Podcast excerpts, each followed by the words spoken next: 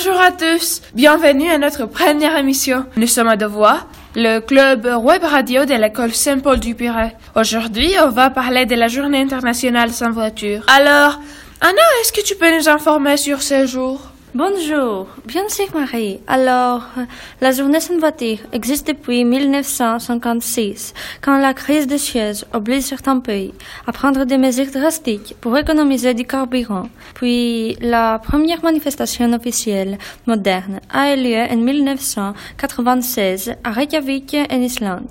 Les autorités y avaient organisé une journée sans voiture pour encourager les habitants à une mobilité plus propre, moins consommatrice d'énergie et moins dangereuse. Ok, je vois. Mais Georges, pourquoi une journée en ville sans ma voiture?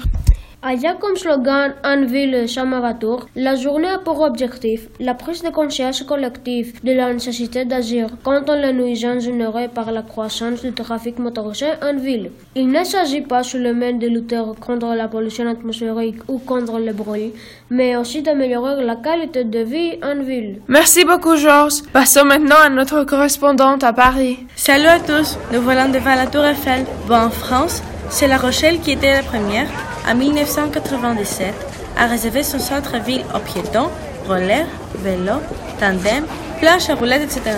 La journée sans voiture était appréciée de 84% des Français et ils ont souhaité la voir se renouveler et même s'organiser en toutes les villes. La journée sans voiture s'organise en septembre dans toute l'Europe. Cette journée est pour les piétons, les cyclistes et les transports en commun. Comme tu es à Paris, est-ce que tu peux nous expliquer ce que c'est le Vélib On connaît que Paris a pris l'initiative et a introduit le Vélib dans notre vie. Mais c'est quoi exactement? Il s'agit d'un système de location de vélos en libre service. Chaque système a son propre nom, son dessin, ses couleurs et particularités locales.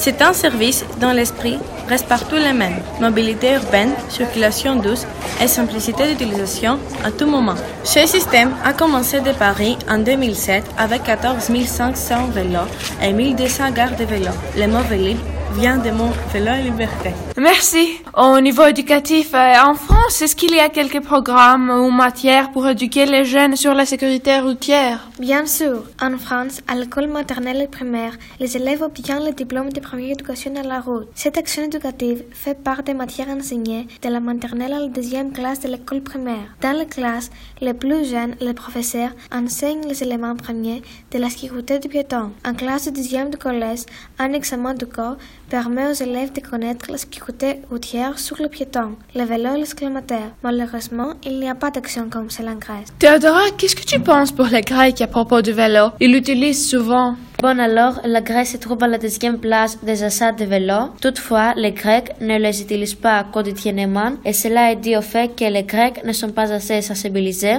En plus, comme il n'y a pas beaucoup de pistes cyclables, ils préfèrent la voiture, les moyens de transport le plus facile et confortable à utiliser. Merci beaucoup. Mais quel est le rôle du gouvernement dans tout ça? Passons Anne. Évidemment, le gouvernement devrait faire la promotion d'utilisation de vélos pour sensibiliser les gens de préserver l'environnement. Mais les plus important serait l'utilisation de l'équipement approprié, comme un casque, pour ne pas être blessé. Oui, bien sûr, il faut faire attention. Et alors, où il faudrait faire du vélo, Hara? Il faudrait cycler seulement sur les pistes cyclables. De nos jours, il y a des pistes cyclables dans toutes les grandes villes en Grèce, comme à Athènes, à Patras, à Kalamata, à Lacanée, à Thessalonique, au Pirée, à Volos et à Rhodes. Oh, c'est super.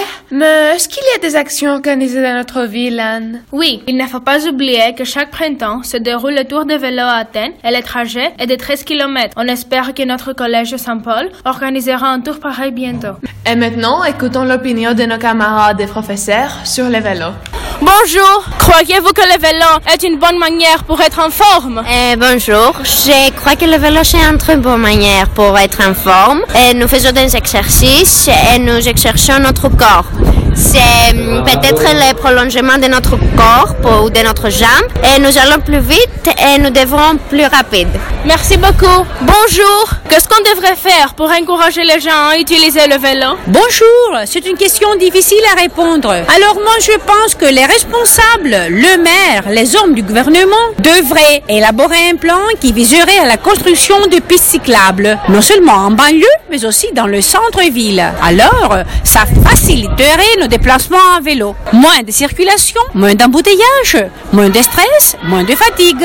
Et ce qui est très important, moins de pollution. Merci beaucoup. Bonjour, vous voulez participer à un tour de vélo avec notre école? Oui, je le voudrais bien, mais comme je ne sais pas comment faire du vélo, je ne peux pas y participer. Merci beaucoup. Bonjour, vous utilisez le vélo? Si oui, vous portez un casque. Hmm, non, je n'utilise pas le vélo si souvent parce que je préfère marcher ou utiliser la voiture. Mais quand je fais du vélo avec ma famille quelquefois, je porte toujours un casque pour ne pas être en danger. Bonjour, est-ce que vous préférez utiliser le vélo ou la voiture? En ce qui me concerne, je dirais que le vélo est un moyen de transport qui joint l'utile à l'agréable. D'une part, c'est un moyen de déplacement pratique à utiliser surtout en ville. D'autre part, agréable puisqu'on peut faire un tour à vélo sans être empêché par l'embouteillage. Merci beaucoup. Quelle est votre opinion sur la journée européenne sans voiture? Personnellement, je pense que c'est sûr d'être considéré comme la fête de Noël de l'environnement.